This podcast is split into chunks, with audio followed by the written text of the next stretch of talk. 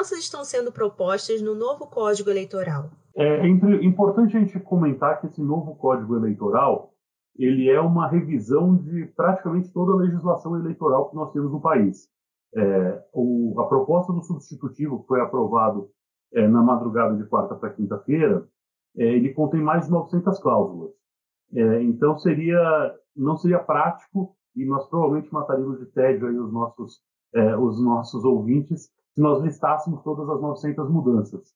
É, mas é importante mencionar que muito está sendo discutido sobre o novo Código Eleitoral na imprensa, é, com relação a alguns pontos em particulares, que são pontos que têm suscitado mais polêmica. Coisa como, por exemplo, quarentena para membros do Ministério Público, policiais federais, juízes e militares, que é, proibiriam que eles é, se desligassem da função para se candidatarem imediatamente, eles precisariam passar um tempo desligados da função para poderem se, é, se candidatar. Isso faz com que eles não possam usar algumas prerrogativas de função numa campanha ou numa pré-campanha. Muito tem se discutido também a questão de é, a questão com relação à proibição de divulgação de pesquisas de opinião na véspera da, das campanhas. Nós tivemos uma polêmica aí algumas eleições atrás, uma pesquisa que saiu no, no dia anterior à eleição e, é, e, e, pode ter impactado o resultado da eleição. Então, isso daí foi algo que esse novo, novo Código Eleitoral é, tenta evitar as discussões sobre a constitucionalidade é, de, de, você proibir a divulgação de pesquisas. Né? Também tem uma discussão aí sobre é, se não tiverem pesquisas oficiais, será que não vão surgir pesquisas extraoficiais que não tenham o compromisso que os institutos, em tese, deveriam ter é, com, com o rigor estatístico? Tem também uma discussão é, muito profunda com relação a crimes eleitorais, é, uma discussão que aumenta as penas de divulgação de notícias falsas. É, existe também é, uma discussão que, aumentam as, que aumenta as penas com relação à utilização de bancos de dados para disseminação de notícias.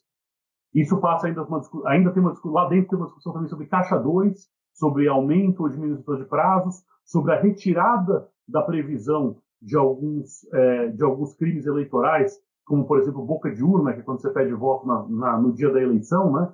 isso, em tese, hoje não é permitido. É, e se e tem algumas discussões com relação à fiscalização da justiça eleitoral. É, a prestação de contas, hoje em dia, é feita 100% no sistema da justiça eleitoral. Isso daí sairia do sistema da justiça eleitoral. Tem uma outra discussão também em particular com relação à anterioridade de um ano para tomada de decisão. Na última eleição de 2020, o, teve uma decisão do Tribunal Superior Eleitoral que mudou a fórmula de cálculo do, dos recursos partidários com menos de um ano de antecedência, que gerou, é, gerou um, é, uma, uma, discussão grande sobre se isso poderia ou não, porque o Congresso só pode tomar essas decisões um ano antes, né? porque uma medida administrativa judicial eventualmente poderia é, prescindir dessa é, anterioridade de um ano. Mas eu acho que o mais importante é a gente saber que muitas mudanças estão sendo feitas. É, muito mais do que se tem discutido, inclusive. E muito mais do que é possível se discutir no período que esse processo tem tramitado no plenário da Câmara, apesar de que essa discussão já está sendo levada há uns seis a sete meses, mais ou menos, dentro do Congresso. Dentro do Congresso é difícil da gente falar nesse momento de pandemia, né? Porque no Congresso não estava em sessão, mas a, deputada que conduziu essa discussão, ela já está levando essa discussão com alguns parlamentares faz algum tempo, agora tem uma discussão muito grande se a sociedade civil estava acompanhando essa discussão. Afinal de contas, é, o assunto no, do novo Código Eleitoral, ele veio à tona com muita força aí há mais ou menos uns, é, uns 15, 20 dias, final de agosto, começo de setembro, e certamente um mês e meio, dois meses não é tempo suficiente para que a sociedade possa compreender todos os 900 artigos é, e, e, se manifestar pontualmente em cada um deles. A correria na aprovação gera um risco muito grande de alguns artigos passarem sem serem vistos. Quando o texto for aprovado, quais serão os reais impactos nas eleições, tanto para eleitores quanto para candidatos? Isso daqui, é, esse novo Código Eleitoral, é importante frisar que ele muda tudo, no sentido não que tudo vai mudar, mas no sentido de que tudo precisará seguir o novo Código Eleitoral. Hoje em dia, a legislação eleitoral é espalhada por diversas leis, é, diversas leis. O nosso atual Código Eleitoral é de 1965. Ele, junto com a Lei dos Partidos e a Lei das Eleições, englobam mais ou menos 85% de toda a legislação que trata de partidos políticos, reformas eleitorais e reformas políticas. Os outros 15% dizem respeito a prazos e é, inelegibilidade de categorias específicas. Mas o que esse Código Eleitoral traz, e nisso ele é uma vantagem muito grande, teoricamente, porque ele consolida todas as informações em uma lei só. É, então, assim, é, a mudança que ele traz é que qualquer um que tiver dúvida sobre como funciona o processo eleitoral vai poder recorrer para uma lei só e não vai precisar ficar procurando em vários lugares diferentes. Em termos de processo eleitoral, em termos de experiência do eleitor, experiência do candidato, você tem essa questão jurídica administrativa que vai facilitar encontrar as regras, mas você tem uma série de mudanças práticas, como eu já mencionei aqui. Algumas dizem respeito à forma de se fazer campanha, como, como por exemplo, pode ser que nós venhamos a, a, a presenciar mais boca de urna nas próximas eleições, que é o pedido de voto no dia da eleição.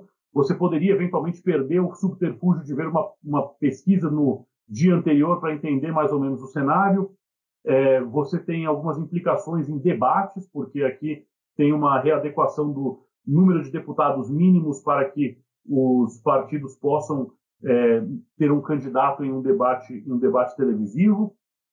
Então tem uma série de mudanças. Seria, é, seria muito comprido aqui para a gente listar todas elas, mas é importante dizer que isso muda completamente a base, a regra do jogo, porque a regra passa a ser esta e não diversas regras. E nesse ponto é muito positivo que você consolide a legislação eleitoral. Agora, pegando um gancho com essa última fala, na sua opinião, essa proposta de mudança é positiva? Por quê?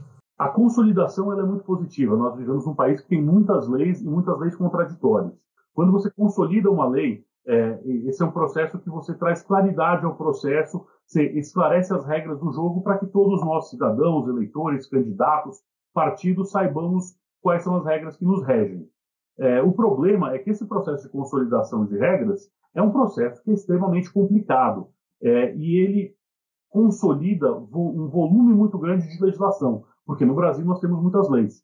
É, isso daí é uma discussão que precisa ser feita com amplo, é, ampla participação social, com muita calma e precisa ser feita tanto na Câmara dos Deputados, onde, esse, onde esse, essa discussão já vem sendo tida, como a, a, a própria deputada relatora comentou, há seis ou sete meses, mas precisa de uma ampla discussão também no Senado Federal.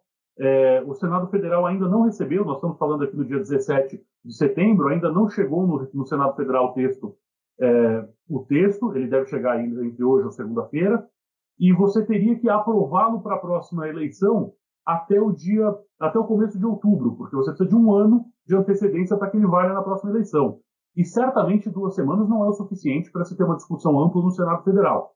Aqui vale a gente lembrar que num sistema bicameral, como no Brasil, onde você tem uma Câmara dos Deputados e um Senado Federal, o, a Câmara e o Senado têm perspectivas diferentes sobre a legislação. A Câmara está mais conectada com o interesse popular, é, é, um número muito maior de parlamentares que estão lá, e o Senado é um número menor de parlamentares que ficam por oito anos e não quatro. E ele traz uma visão um pouco mais institucional do que popular como a Câmara. Por isso, que matérias que têm essa complexidade, esse tamanho e essa importância, essa centralidade para a democracia, precisam ser debatidas com muito cuidado e muita calma nas duas casas. A mudança no Código Eleitoral pode ser um passo rumo à reforma política? É, reforma política, eu acho que talvez seja um dos termos mais amplos é, que a gente pode se utilizar quando a gente discute sobre reformas. É, porque a reforma política engloba desde reforma eleitoral até uma, reformas administrativas eleitorais, como o caso do Código Eleitoral, é, trata de representatividade, trata de financiamento de partidos, da própria funcionamento, do próprio funcionamento dos partidos. É, você tem uma categoria reforma política dentro da, do processo legislativo, que ele engloba, como eu disse anteriormente, aí, a, o Código Eleitoral, a lei dos partidos, a lei das eleições e mais algumas outras, é, algumas outras leis pontuais. Certamente isso é uma parte da reforma política, é, mas está longe de ser a única parte. Inclusive, é, tem uma PEC, a PEC 125, é, que está tramitando, que essa sim deve ser discutida nas próximas semanas, que fala sobre a volta ou não de coligações, estipula, por exemplo, mecanismos para a democracia direta através de regulamentar assinaturas eletrônicas para submissão de projetos de iniciativa popular, é, que também é reforma política. Então, essa reforma do Código Eleitoral ela é essencialmente uma reforma política, mas ela não engloba a totalidade do que é uma reforma política.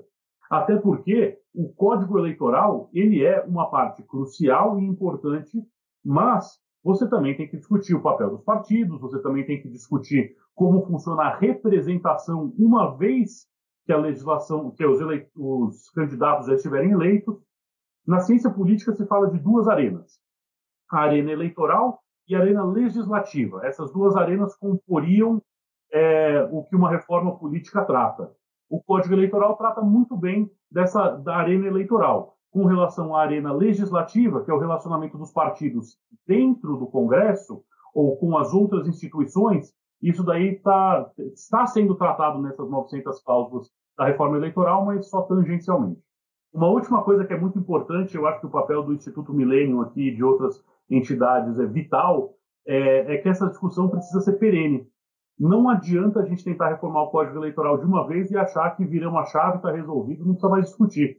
É, como eu disse, a reforma política é um negócio muito amplo, é muito crucial para a nossa democracia e é, é, vital que essa discussão não pare nunca e que nós tenhamos a disposição de participar dessa conversa. Como não, nem todo mundo vai ler 900 artigos em dois dias, esse assunto precisa ser discutido ao longo do tempo para que, se a gente não lê tudo, a gente possa pelo menos identificar quais são os maiores problemas.